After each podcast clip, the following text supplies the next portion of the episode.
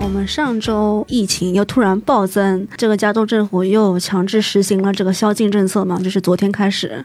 对，我看到了，晚上十点到早上五点就不准出门嘛。我心里就觉得，哎，这个能多大程度上帮上忙？大家不都在白天活动吗？对啊，而且晚晚上在加州十点钟之后，你也不能去哪儿娱乐呀，就感觉也没什么用。他可能就为了防止一些在家的那种 party 啊什么的。对，我刚刚还看到一个消息说，洛杉矶又开始禁止室内用餐了，就餐厅，感觉一下子又回到了四五月份。对对对，反正美国这边我感。感觉没什么好的进展吧？对啊，嗯，然后我也减少了很多出去的机会。嗯，本来像这种时候，已经大家收收心，要过两个月的假期了。主要是下周是因为美国这个一年一度最最盛大的节日感恩节就要快到了嘛。对。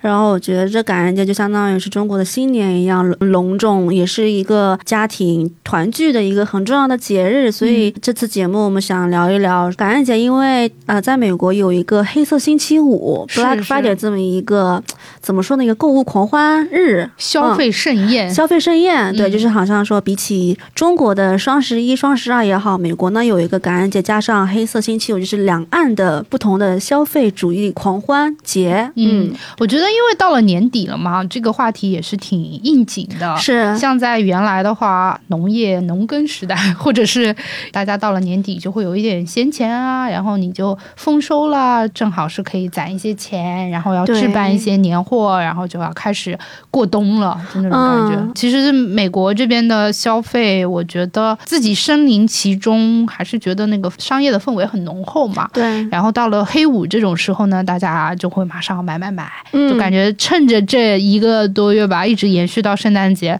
把这一年都能囤的货都囤起来，疯狂的发泄这种攒了一年多的这种消费欲望。对对对，真的是。这样，我相信跟国内的双十一还是挺类似的吧。嗯，是。但是双十一的话，我最近看那个双十一的一些统计数据和新闻啊，我都觉得哇，真的是已经超乎了我的想象。怎么说？比如说像伊能静姐姐，她在微博上面 PO 了一个图，就说她在双十一期间。下了三百五十多个单，然后买了九百多样东西，九百多件东西。我的天，这是可以填满一个家的数量了吧？对对对，所以呃，我看到的时候我都惊呆了，我都不能想象你，比如说收三百多个快递。那是一个什么概念？这让我突然想到了蔡依林，她也是一个 shopaholic，一个购物狂。她之前在上过一个综艺节目，好像是《康熙来了》，就是主持人问她说：“你平时就是爱爱购物吗？就类似就是喜不喜欢买包包啊这样子？”她就说：“买包包就是我的信仰，就是她她买到什么程度呢？说我半夜时候刷淘宝或者刷类似这个购物软件，我刷到眼睛酸了，我就不买了。”哦，就很夸张。我觉得这应该是现在很多国内人们，不管男生女生的一个呃很真实的写照啊，就是可能有点钱，大家就会。经常在淘宝上面买点东西，因为淘宝还是挺万能的。嗯，是是，我现在有时候，比如说给国内的朋友买一些礼物，还是会用淘宝嘛，非常非常的用户 friendly。嗯，可能是我们这个这种土币在美国这种大农村待的久了，所以觉得淘宝额外的好用，而且它的那个产品非常的丰富。当然，我们不需要多赘述，因为国内的大家比我们更了解。相比之下，我觉得美国有点单调。对，是有点，就是这个感恩节的话，一般来说，当地的当地人都会吃火鸡，然后跟家人团聚。虽然我觉得土鸡啊呃 火鸡，虽然我觉得火鸡这个口感真的非常的柴柴，嗯，不好吃。嗯，是，就是这个简单的讲一讲这个美国感恩节的这个来源吧。那它有很多不同的版本。那最最普遍的说法就是说，很早很早以前就是。一六几几年吧，十七世纪，因为这个来自英国的这些清教徒，他们受到了这种国内宗教的迫害，然后就一百多个人，他们当时乘船五月花号，对，乘那个五月花号来到了美洲。那年是个冬天。那年冬天，然 后风在飘，那年冬天雪在吹，就类似类似那样子。然后他们遇到了很多很多的困难，呃，饥寒交迫嘛，所以他们当时是在 Massachusetts，在马马萨诸塞州登陆的。然后当时的那些当地的印第安人呢，他们就非常的慷慨，在他们饥寒交迫的时候呢，这个印第安人就给这些来自英国的移民送来了很多很多生活必需品，然后还。教他们各种生活技巧，比如说打猎啊，呃，捕鱼啊，种植玉米啊，诸如此类的。所以在印印第安人的帮助之下呢，这些移民他们终于获得了大丰收。然后按照宗教传统的习俗来说的话，这些移民就是感就是规定了这是一个呃我们感谢上帝的日子。然后也决定说，为了感谢印第安人他们他们及时的帮助，邀请他们一同庆祝这个节日那。之后呢，就慢慢的变成了年度的，就是全国。假日，对对，就有点像中国的这种中秋节，就举家团圆。只不过因为他们是年底嘛，可能再过一个多月也就圣诞节了，所以它整个的这个假期都感觉是连在一起的。是，虽然大家不放假，但是这。一两个月的心情你都是一样的，就你感觉啊，灯光也亮起来了，然后这些圣诞礼物要买起来了，然后老公公这些装饰要 起来，圣诞老公公，就像我们家昨天刚搞了一棵圣诞树，然后大家都觉得说还有一个多月呢，但是在美国就已经有这种节假日的这种心情了，是，所以说这感恩节就是在定为是美国十一月的第四个星期四。怎么好像听上去不是很吉利啊？好多四第四个星期四，那美国人应该不觉得周四不吉利，这就跟我们要说的黑五有关系。因为是对于美国人来讲，他们不觉得四不吉利，他们不喜欢的数字是十三。十三，对。然后呢，如果说某个月的十三号正好又碰上了周五，嗯，Friday 的话呢，就会被定义为黑色星期五，因为他们会觉得在这一天受宗教因素的影响。因为啊，耶稣就是死在了星期五嘛，然后西方宗教里面又会觉得说，哦，十三是一个非常不吉利的数字，两个加在一起呢，就会更加不吉利。所以说，在美国，如果正好是黑色星期五呢，大家就会觉得有不祥的事情会发生。嗯，就比如说一五年的话，有一个事件是在法国巴黎。它有那个恐怖袭击，所以大家就会把它叫成一个黑黑色星期五的事件。但是到了这个购物狂欢了呢，这就又是另外一回事儿了。为什么说是黑色星期五呢？因为你刚才说到这个 Thanksgiving，就是感恩节，正好是星期四嘛。是，所以呢，大家在家里吃完这个感恩节大餐火鸡 盛宴之后，马上大家就会去这个商场。排队等待这个周五，就是说这个凌晨哦，好像是什么晚上十点就开门了，对吗？对，晚上十点就会开门，那叫 early bird，就是早鸟。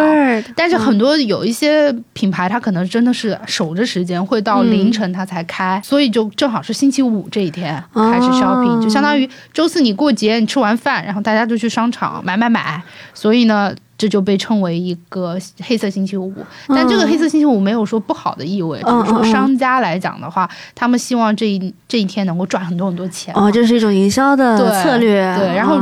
在商家来看，如果说你是负债的，那就是红色的；如果你是盈利，就是黑色。所以他们就希望说，哎，我能赚更多钱就好了。所以他们就叫黑色星期五。当然，对于那些贵哥贵姐们来说，这一天的确是挺黑暗的。我觉得对于我来说也是很黑暗的。这让我想起了我很久以前，十年前我刚来美国的时候呢，我什么都不懂。嗯。然后我妈妈的一个朋友，就是她是一个阿姨。然后呢，你知道吗？那一天是我第一个也是最后一个黑色星期五。狂欢日。是因为那个时候我不知道是什么一个情况嘛，我我跟我妹就被他们拉去了一个奥特莱斯去晚上开始购物，然后那时候也也不明白为什么是晚上十点钟开始购物，嗯，然后。当时想说大概顶多三个三两个小时就可以结束回家睡觉了吧，嗯，然后结果结果这个阿姨我不知道她竟然是一个如此疯狂的购物狂，我跟我妹就是印象深刻到我记得那个时候十年前吧，印象真的很深刻，就是我能。感受到，感觉你还挺，就是噩梦般的一个晚上。就是我跟我妹在车里面，当时很冷，是十一月底嘛，在车里面一直。瑟瑟发抖等我阿姨 shopping 完，等到凌晨四五点钟，从十点钟开始，然后我们两个人顶多逛了两个小时。我跟我妹因为当时比较穷嘛，然后就没有什么特别大的购物欲望。但是谁谁料，我阿姨她竟然就是像是充了鸡血一样的，从十点钟一直逛到凌晨四五点钟。然后我跟我妹真的真是又无奈又饿又冷，在车里面等，然后车窗上都已经结了霜了，就我再也不想去我非常能理解你的心情，嗯，因为我的经历比你更恐怖。我被我朋友拉去奥特莱斯，大概两年前的时候，因为我们当时正在 road trip，所以呢，公路旅行，对对对，所以呢，就是他们把这个安排成一站，我们大概是周四下午就到了，就在那些很多店还没有开门之前啊，然后整整逛了十八个小时，十八个小时是什么概念啊？就是逛到要翻白眼。虽然我当时是蛮需要买一些冬天的毛衣啊，什么也是有一些比较好的 deal，嗯，真的很值，到现在还在穿，毕竟也才这么几年，对，很 抠门。但是真的逛到最后就是很累，很累，很累。而且我朋友已经消失不见了，所以我们消失不见，我们就去了一个，你知道有些店它没有那么的 popular 嘛，所以我们就去了其中一个店的那个更衣室里面躺着，好可怜。对我，所以我对于这个黑。色星期五的 shopping 也是有挺挺不好的，也是噩梦般的记忆。因为在美国跟中国还不一样，你知道中国的话，双十一就是等到十一点到了，大家拿出手机就是更多是天猫呀，或者是现在的京东啊，这些都是网购嘛。对啊。但是美国，因为它一直以来的传统是你要去实体店 shopping 那一天，然后还大排长龙，要大排长队。我不知道为什么他们好像就是喜欢这样，所以呢，那一天就是真的是噩梦般的存在，尤其在。洛杉矶的话，你还要考虑交通会堵车，对，堵得非常的严重，可能会很多人就是放弃了那个感恩节大餐吧，就直接杀去这个哦，去那些 mall 啊什么，就是还挺热闹的。你知道，在美国是属于那种到了晚上八九点，街上的餐厅也都关门了，就没有什么夜生活可言。我觉得中国的话还是挺热闹的。对，而且我记得某一年的这个又是某一年的黑五哈，就是我跟我的朋友去就购物商场。买东西，然后那一天我们直接就是在在停车场花了一个多小时绕，找不到车，嗯，到最后我就回家了。真的吗？对呀，就是这样的故事，我觉得真的是让我觉得很可怕。嗯，当然，在美国也是有网购的，它不是在星期五那天，它是在后面那周，就过了周末的那个星期一，嗯，叫网购星期一 （Cyber Monday）。可是吧，我就特别好奇，就是说。中美两国都是有这种很狂热的消费日，哈，嗯，我就很想知道说，中国和美国这个哪个国家的人民更败家呢？嗯，就看了一下数据，就发现，因为今年的那个黑五是这周嘛，所以在我们录制的时候还没有完全开始，所以我就查了二零一九年的数据，它的黑五的销售额是十一点九个 billion，也就是一百二十亿美金，嗯，啊，相当于。人民币的话，八百亿人民币，嗯，差不多。对，今年的那个天猫双十一不是刚结束嘛？国内的，我只查了天猫的数据，它二零二零年的成交易是四千九百八十二亿人民币，将近五千亿了。对对。然后你刚刚说我们美国这边是多少来着？八百亿，八百亿人民币，就是 真的是呃零头，对一个零头。而且我觉得更可怕的是，就是仅天猫这个数据哈，它去年的时候还是两千六百。八十四亿，也就是说，它过了一年，基本上这个数据就翻了一番。天啊！你能想象吗？如果到了明年，可能就突破那个无法想象的这个财富。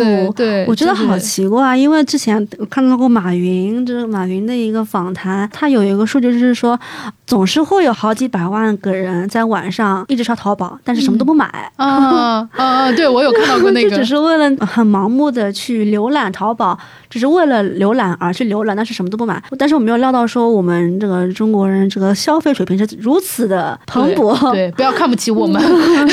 我觉得中国人民还是有很多很多要买的，而且我总觉得相比于美国吧，在国内的时候，大家更依赖网购，因为快递真的很方便。嗯，是对，就是我觉得是一个非常重要的原因。嗯嗯，现在因为很少就是用淘宝，但是我知道我们这个所谓的中国速度，就是各种比如说淘宝下单两天就可以呃收到货，这么一个很快捷便利的一个快递服务。对这个服务，我觉得在美国是除了亚马逊 Amazon 之外，嗯，几乎没有什么商家可以做到的。而且你亚马逊的这个两天送到。你还得买，就是买他们的会员，对，叫做 Prime，Amazon Prime，嗯，一年也得一百刀吧，一百一十九块钱一套。对对，我觉得还好，就是因为它首先是可以 one day 或者是 two day 就能够送达你的呃产品的这么一个服务，其次就是他们也是有非常非常。牛逼的这个退货政策，我我记得就是，如果我买了，比如说十块钱左右的东西，然后我想退货嘛，他们就说，嗯，不需要，我们是直接把这个 refund 这个退额退款打给你，你就不用来退货了，就很大方。嗯，以前买了什么什么高压锅啊之类的，然后不好用退回去的话，他们也是首先马上把钱打给你，然后你再慢慢的花，就是他会给你一个月还是？两个月时间退货，你再去寄回去。对对对对对对，是的，我感觉他们可能有些也有一些成本上的考量吧，觉得说你再给我寄回来，你还得要快递费，然后我觉得美国这边快递费也挺不便宜的。嗯，是对他们来讲，可能还说啊，你就收着吧。然后嗯，他们可能觉得还是圈粉的一种方式，真的很圈粉，所以我就格外喜欢在亚马逊买了又退，退了又买。对 对对，会 不会被他拉到黑名单里面去？应该不至于。吧，你可是上帝啊！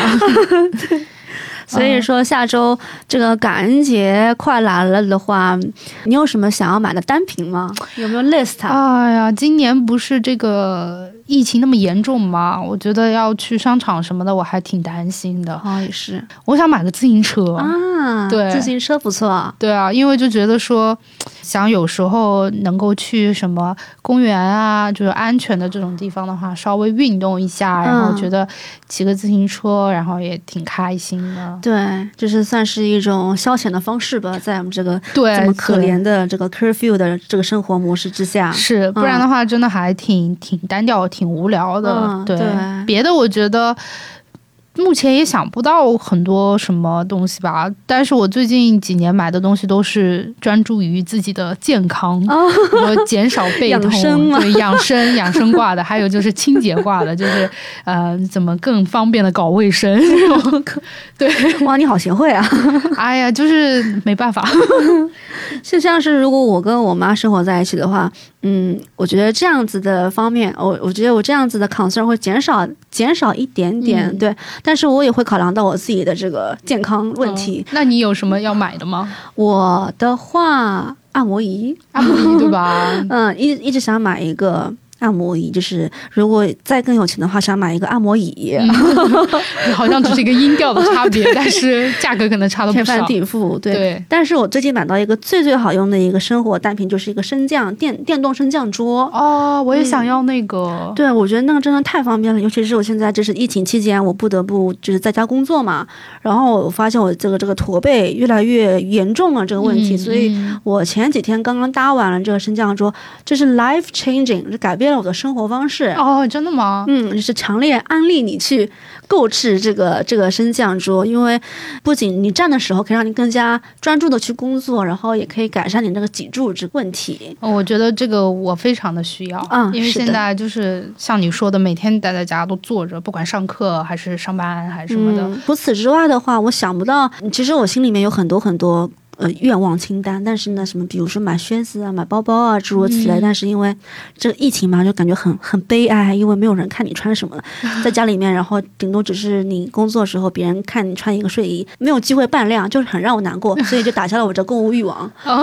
的确是哦，我觉得真的是哎，但我每天也不打扮，戴个框镜就可以了，对，就很方便，也其实也遏制了一下我们的这个物欲，这还挺好的。对，也会有很多人报复性消费，所以我觉得。肯定这这一年的感恩节黑五也好，这个营业额应该也不会少。嗯，我猜也是的。嗯嗯，但是我也不知道他们会不会就是像原来一样，那个你去商场的话，就是要排队，还要争抢，哪个店一开门，大家就进去就要抢。对，感觉超级恐怖，非常的那个拉扯嘛。但今年我不知道还有没有。这种拉扯现象吗？对踩踏现象，不知道会不会很萧条嘛？首先有宵禁。晚上你没办法去排队去抢，我感觉就是针对这个，而且那个洛杉矶的这个堂食政策也是从感恩节那天开始实施。啊，那好可怜啊，就是说大家也没有办法在外面吃饭，就是说还是老老实实的在家吃饭，然后不要出去抢东西了。对，为我们感到悲哀。哎呀，没办法。对啊，说到这个这个感恩节也好，其实呃，比起中国的这个双十一，其实我们这边也有光棍节的说法，就是叫做 Singles Day。对，就是应该是一样的意思吧。嗯，反正就是单身日。对，单身日，但是逐渐变成了购物狂欢日。对，就是忘记了这个初衷。嗯，然后以及这个 Amazon 它本身也有这个 Prime Day，它。通常是在七月七月中旬，它会有两天的时间。然后，只要是你是啊 Prime Member，你是这个会员的话，你就可以在这个 Prime Day 上薅羊毛。薅羊毛，对，就是虽然我个人是觉得对我来说没有什么特别大吸引力的，因为其实今年的会员日是在十月中旬的两天，十三、十四号嘛，感觉好像网上每个人都想紧紧抓住这个会员日打折促销这个机会，所以你就会有一种错觉，说你也想买点。什么？对，我其实对会员日一直也都不不怎么感冒，因为它第一它的折扣没有特别的大，对我也觉得。然后还有就是说，可能买一些什么电子产品、电子产品啊，生活用但是因为今年在十月份嘛，就大家会觉得说你在等了一个月，然后就可以买买这个黑五的那些科技促销的东西。所以，但是关于亚马逊呢，我觉得它是属于我们在美国你必须离不开的，就是不管你要买任何东西，大家都会说先去亚马逊上。电商网站对，在国内的时候，我记得它是比较鸡肋的，它的那个营业额也不是特别的好，因为大家都习惯用淘宝啊，用京东啊。但是亚马逊的话，我以前在国内大学的时候，我用它买书，但是除此之外，好像真的不会买一些别的日用品什么，就跟美国这边还是很不一样。哦，原来如此。我觉得亚马逊在我的生活中也是一个很必不可少的一个大一个一个网站，尤其是之前我在上那个用户体验设计的这么一个课，大概上两个多月的课，然后我就学到了老师跟我们说，这个亚马逊它有一个叫做 One Click Buy，一键买单，一键买单的这么一个 button 一个按钮，它竟然是申请了专利的。哇，我觉得还挺让我惊讶。它是在九九年的时候申请这个专利，但是觉得好像比较。小看这个一键购买，虽然好像在淘宝上有类似的这个什么立即购买这么一个按钮，但是放在美国的这个购物环境下还是非常非常有前瞻性的。尤其是在九十年代那个时候嘛，他们申请了这个专利的原因呢，就是因为他们想要促进、想要改善这个，尤其是。手机购物的这么这么一个体验，就是比如说我们每次买单，我们到了购物车这呢，都是会被劝退回去，就不知道为什么有很多原因，比如说什么一些令你感到很惊讶的一些 tax，什么什么税啊，然后 shipping 啊，那运运费啊，然后还有有时候买到东西还不一定可以准时发货，加上一些七七八八的一些东西，觉得一下子就不想买了。对，所以他为了能够减少这一个。放弃购物车这么一个行为，他们就发明了这一键下一键下单，就还挺神奇的。因为他们在那个时候呢，就是已经可以预测到了以后人们都会在大部分会在手机上面。我就觉得很惊讶，九九年的话连智能手机都还没有，他们就想到了这些。是，但是现在看来的话，其实也很多人在质疑说，这个一键买单。不就是个按钮吗？值不值得去申请专利？就是还是有很多非议的。但是呢，好像他们已经过期了这个专利，但是所以大家都可以用了。这个的话，就是说其他电商网站他们可以用这一个科技，但是呢，你不能够叫做 One Click Buy。哦，他们还是有 trademark 的，就是说你一定只能够换其他名字，比如说呃立即下单诸如此类的，但是你就是不能用那个 one click buy。哦，嗯，就还是挺有意思的一个一个现象。嗯嗯，我觉得你刚才也提到了淘宝也有这样的功能哈，但是我觉得还是。不太一样，因为我每次在亚马逊上买会有这个立即下单的功能嘛。对啊，它是你当时划一下，你就可以马上买了，然后你的那个用户信息、你的地址、你的呃银行卡就看一眼，对了，它就直接给你下单。我记得在淘宝的话，就是说它不给你放到购物车里面，但是你还是要跳到那个支付的那卡呀，对对对，要确认。自己我是不太喜欢这样的一个一键下单的功能，为啥？因为我就是需要三思，对 我需要三思一下。我买一个东西，我需要把它放到购物车，哪怕我现在就需要，我还是习惯把它放到购物车，然后再从购物车购买这样子。我会觉得说这样心里比较安定一点，不然一滑你就。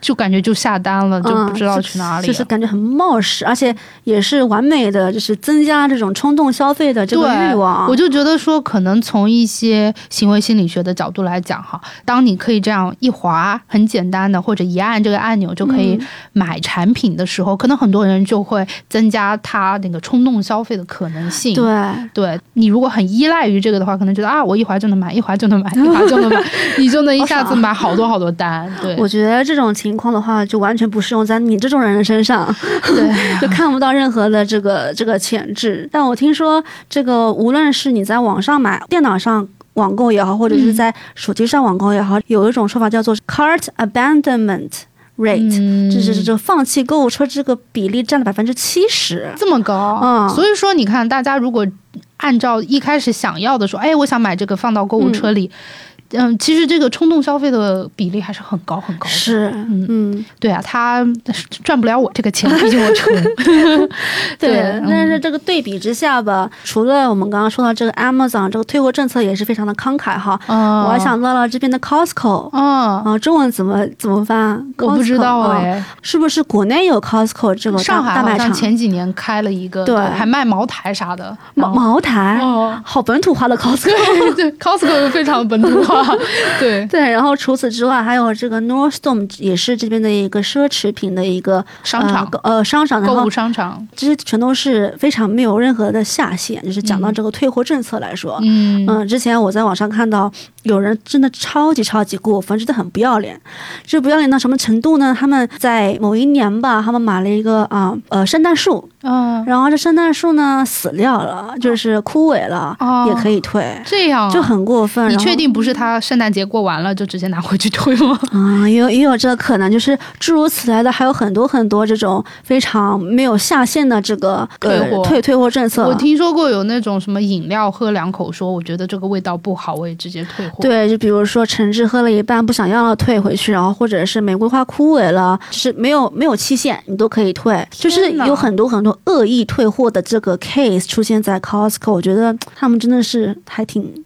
心大的，嗯，他们也就是照单全收吗？我不知道最近会不会好一点，因为他们也也有这种黑名单了嘛。如果你一直这样退货的话，他们可能就会把你拉到黑名单诸如此类的。但是这个 Nordstrom 也是，Nordstrom 就是比如说你除了这个 designer 部门，就是这个奢侈设计师品牌设计师品牌的这个部门之外，如果你这个穿了一双鞋穿了好几个礼拜，只要是在我忘了是一年还是一个月之内，你都可以退。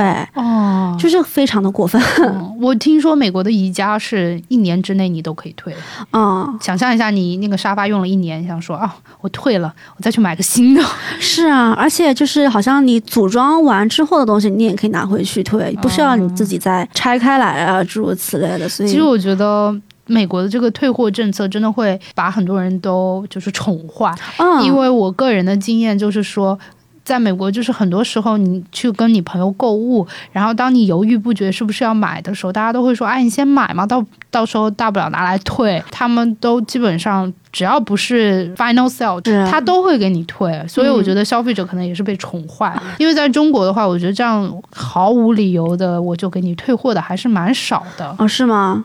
我也是好久没有在国内实体店买过东西，然后再退货的这个体验了。对，但我觉得这个我就是这样子这么一个人，就是 买了退退嘛，就是一直跑跑邮局，跑得很开心，浪费了我很多时间，真的。但是你应该从中有很多乐趣吧？啊，是。所以说这个 Costco 也好啊，这个退货政策真的是我觉得很很让我大开眼界。只要你有。发票，有这个商品，无论是死的、活的、喝完的、没喝完的，你都可以退。天哪，这个太可怕了！是。还有在美国，我们刚才讲了，就是说退货非常方便嘛。除此之外，还有一种很神奇的东西，price match，就是说价格匹配。啊，那是啥玩意儿？你还不知道啊？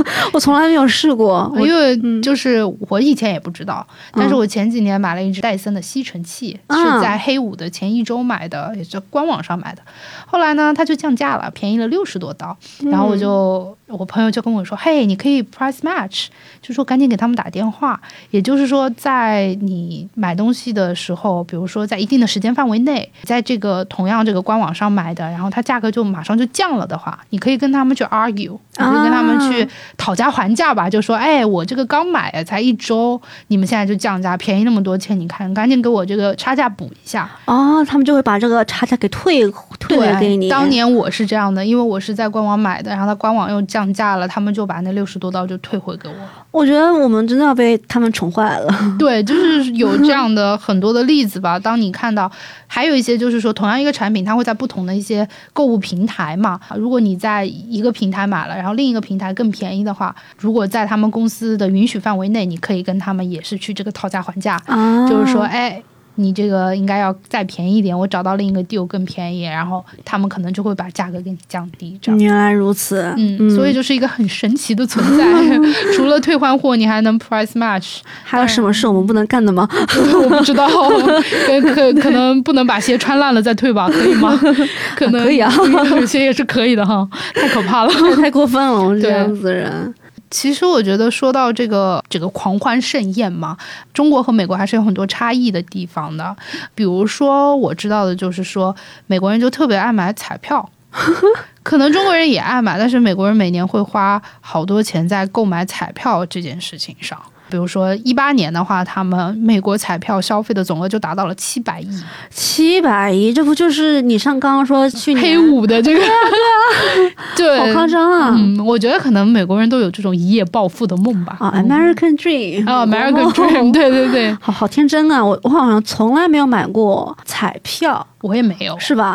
我顶多是小时候国内就是什么买了饮料开盖刮刮乐，刮刮乐再来一瓶啊！但是我觉得好像并没有很大的兴趣对于买彩票来说。嗯呃，还有就是说美国人他们在汽车这方面需求，嗯，我感觉尤其在加州吧，车就是很多人觉得是个代步的工具。对，当然不乏有一些人会追求豪车啊什么的，但是他不是说特别风靡的这样，而且国内的车还真的还蛮贵的。但是我觉得在美国的话，可能你买一个简单的二手车代步，还是就是挺 affordable 的。我记得你以前也说过，很多人都是 lease 车嘛，就每个月付一点钱，对对对，租车。嗯，那我我那我觉得这样子的消费理念还是挺健康，就相当于说美国人这边买房子也是一个道理，他们觉得说这个房子就是他们一个温馨的一个家园，一个温暖的一个窝。这个房子的大小就取决于这个家庭的这个 size，就是家里有多少人口，多少人，然后他们家庭需要，我觉得这也是挺好的。对，嗯，还有就是说，比如说像在请客吃饭啊，就咱们中国人的话，就可能如果我请客的话，我就会啊点很多菜啊，因为。毕竟要稍微大方一点，就宁可吃的过剩了，对吧？不能说这个菜少了，对吧？就很阔气。对，其实美国人就不会，比如说我跟我朋友他们一起吃饭，哪怕是很少有这种对方要请客哈，大家都是简简单单的，我买一点什么，你买一点什么，然后大家就 grab some food together，就是很民主，对对对，A A 嘛，就是也可以说没有那么有人情味哈。但是觉得就是不会在吃饭这个事情上花太多的钱啊，或者很多的精力。更多的是可能通过吃饭这样的形式，大家 catch up 一下，哦，对，大家再聊聊天啊，你最近怎么样啊？这个，嗯，对，我觉得还有一点很好，就是他们不会浪费吧？嗯，对，这个真的是大家都不会说点过多的食物这样的，对，就就是如果在美国是这样做的话，就是好像非但不会给人有种很豪气的感觉，反而是觉得我们在浪费食物。对对，是的。比如说，还有在送礼方面，因为中国的话，就是这种人情世故的送礼机会比较多嘛。嗯，比如说什么红白喜事啊，孩子满月呀，然后搬新家乔迁之喜呀。对，时候甚至你知道找人办事，开门，开门，还要送送礼这种，而且你送的礼也不能太就是拿不上台面，就得有点金钱价值的这种。呃，美国这边的话，他大家送礼很多都是在这种圣诞节啊，就节日啊，有一些固定的时间段，大家会送礼，或者说如果你想表达对一个人的感恩之情，或他帮你了，就是比如说给老师送个礼什么的，都会比较简单吧，就你不会说很贵走形式啊之类的。但是每一次大家都会配上一个贺卡啊，因为我觉得贺卡是很温馨的。然后像在美国的超市，你都能看到那种。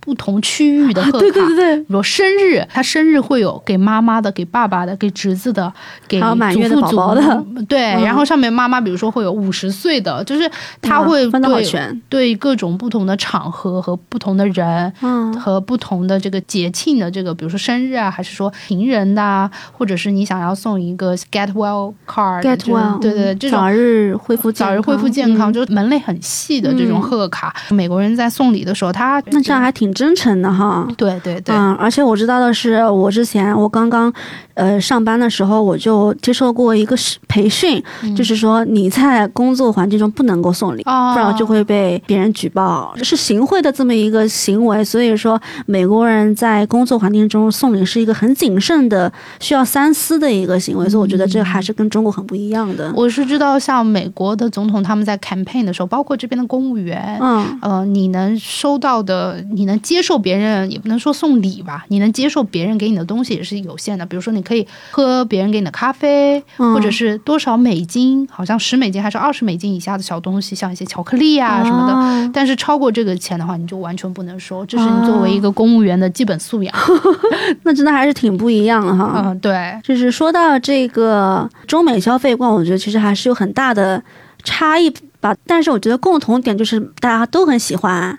买买买，然后就我觉得大家好像都 somehow 陷入这个消费主义的这么一个陷阱中。是，我就觉得现在这个社会吧，就是都是这个。被消费主义也不能说洗脑，就是我们的生活方式已经越来越像这样了。嗯，呃，因为我觉得商业化的气息越来越浓厚，每天我们都被这种商业信息轰炸嘛。对，嗯，之前我们老师上课就有说过，像十六、十七世纪的时候，欧洲的文艺复兴那个时候嘛，然后在之前是属于呃。中世纪宗教统治非常黑暗，大家没有独立思考的能力，所以那个时候笛卡尔他说了一句很著名的话，就是“我思故我在”，翻译成英文就是 “I think therefore I am”。但是现在。二十世纪以来呢，就是这个消费主义盛行嘛，很多人想证明自己存在的一种方式就是去消费、去花钱，嗯，就慢慢的这种文化就变成 I consume therefore I am，哎，有道理，对啊，就是属于就是买一点东西填补自己每天朝九晚五之后，可能我买些东西，不管是吃的、喝的、玩的、乐的，就是让自己开心一点，这样对，就是我存在的一个证明，就是让你周围的物质产品证明你是。在这个世界上是有价值的，对对啊，我觉得这个好像更加像是一种焦虑的来源吧。这种全民焦虑，就比如说，尤其是在双十一，你需要通宵熬夜抢单，呃，拼手速去去买东西。但是这个我们这个衡量这个生活标准，好像也是发生了很多的变化。对，不管是不是内心充实与否，而是你是否消费得起某件商品。生命不止，购物不息，这些东西会在很大程度上啊，给自己。一个定义，给自己一个标签吧。是，嗯，很多人想迅速的让别人认识你的时候，你就会觉得说啊，我我消费了这些东西，你看，所以是商家也用了一个很巧妙的一个方法，他们为试图想要减弱我们这个社会角色，因为过去的时候，我们一个人是。依靠年龄也好，地域啊、职业、学历啊，呃，这种社会属性划分的嘛。但是现在就是因为这个营销策略吧，就是它增强了我们每个人的所谓的什么生活角色。比如说，会发现你属于你的生活方式，比如说野营达人啊，我是你是呃算是清洁爱好者，呃清洁爱好呃小主妇啊，囤货小当家啊，诸如此类这些角色，然后也是给我们贴了不同的标签嘛。然后就是每次我们打开网页也好，就是有很多出现这种。大量的精美的图片以及标签，就是想让我们立刻脑补啊，我们生活里用这些商品的这些画面，嗯，就是帮你进入这个角色了啊，所以它就会更刺激你去购买，去那个一键下单的这个欲望。所以我觉得在很大程度上，大家都是被这样社会营造的这种购物的氛围。对，而且是这个角色分配越多吧，这个需求就越大。这就让我想到了之前我在豆瓣小组上看到的一个什么消费主义言行大赏，你知道吗？就觉得特别的很很烦这种商家的一些噱头，就是那种口号，比如说女人过了二十五岁就一定要用某一个品牌的化妆品或者什么眼霜啊，对对对，都让我觉得很讨厌，或者是说这个夏天必备的什么一些。纳凉或者是一些性感的一些时尚单品啊，诸如此类的，我觉得就是在鼓吹一种让你去消费，让你是给自己贴标签的一种。就很多人的心思可能就是说啊，你看他这么说了，我二十五岁就要开始用眼霜了，不用我是不是就会变得很老啊？对。或者就是说，你看今年的潮流就是，比如说什么莫兰迪色，我就要有一个同款颜色的包，或者什么牛油果色，今年大热，就怕自己跟不上潮流，迎。合了很多大家的一种内心的焦虑吧，嗯，不管是对于自己这个外观的形象啊，还是说你的身材呀，所谓的这些商家的标题党，我觉得 真的还蛮讨厌的。对啊，而且美国这边有一种讲法叫做 FOMO，叫做 Fear of Missing Out，很怕会，这该怎么解释呢？就是怕错过，对，会怕错过，会怕自己变成一个落伍的一个人，所以想说今年呢，这个时尚单品就是什么金链子啊，那种云朵包啊什么。所以我一直在小红书上被疯狂的刷屏。嗯，对对对对对，就感觉很无语。是所谓的消费主义吧，也是不可避免的。最近几年就是很火的，就是说消费降级。啊，对对对对，听说过。我就是其中的一个受益者。受益者啊，是。平时我很爱逛豆瓣嘛，第一个弹出来，不知道为什么，今天你消费降级了吗？啊。然后呢，他就是崇尚一种买对不买贵的一种消费理念。啊。尤其是很多女生加入了这个小组之后。后呢，他们就开始呃晒一些很健康的一些生活方式，比如说坚持。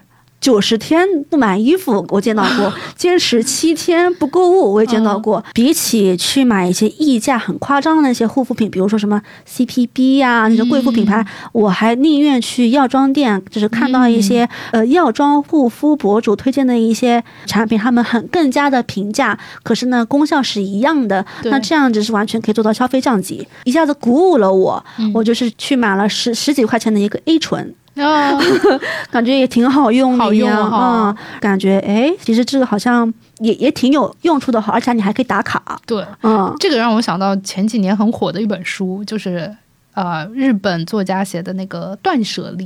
哦，断舍离虽然有点不一样，但是它也是强调在把扔掉那些你不需要的东西，呃，舍弃一些就是已经堆积很久的东西。嗯，同时呢，在你购买的时候，你要更谨慎。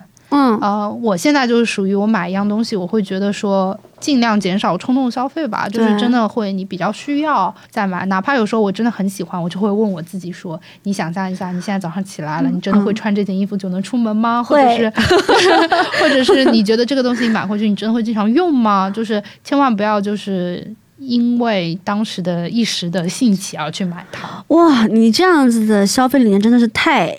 很成熟哎，很积极。贫穷，就是因为贫穷。我觉得可能也是我们长大了，然后就想要说，可以更好的能够践行这种极简购物、极简。生活的理念也也是一个不错的选择吧。对，因为我觉得现在的社会吧，大家都各种拿快递、取快递、退快递，嗯，其实生活中也会被各种包装纸盒包围，我觉得也挺不好的，就是太浪费这个环境的资源了。啊，那倒也是。对，就是个人各看吧。对，嗯，我觉得有时候我还挺困惑的，为什么大家都会这样去贪图一些这种。短期的这种非常上脑的一种一种享乐的多巴胺啊，对，就是分泌这个多巴胺。像那个呃，巴甫洛夫的狗就是一个很有名的心理学实验嘛，也就是说，当他在给狗送食物的时候，他会同时的摇摇那个铃铛的声音，所以久而久之呢。到后来，它只摇铃铛，狗就已经开始分泌唾液了。你可能还没有给它食物，它已经开始分泌唾液，因为就是一个自然而然被反射对训练之后的反应。当我们的那个你说电脑上面、手机上面跳出来，或者对我来讲，它跳出来说好的一个打折啦，对，促销打折啦，促销啦，然后又有这种刚才你说的那种害怕 missing out 的这种心情、恐惧，对，所以呢，就大家都会去点吧，就很迎合大家购买的这种心理。我觉得我们就是。那那只狗狗。这个小白鼠完全的被商家控制，但是却又脱离不了。对，当一只小白鼠的命。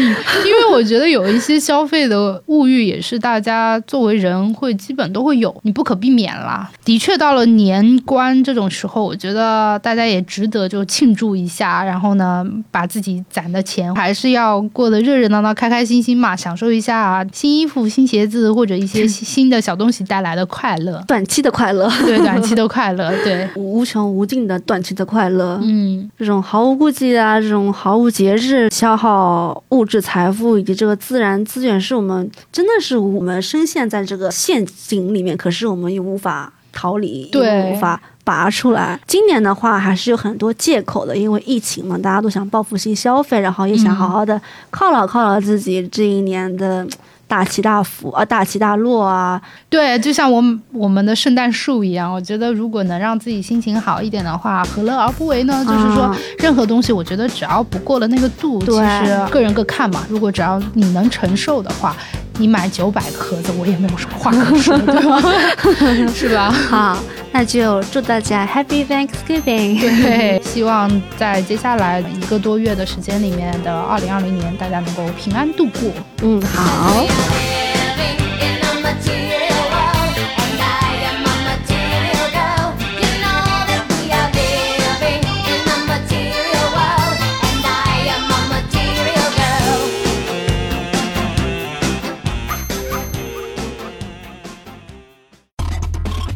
是艺术狗仔说八卦，我们时而严谨，时而脱线，欢迎关注、点赞及分享，一起增长奇怪的知识。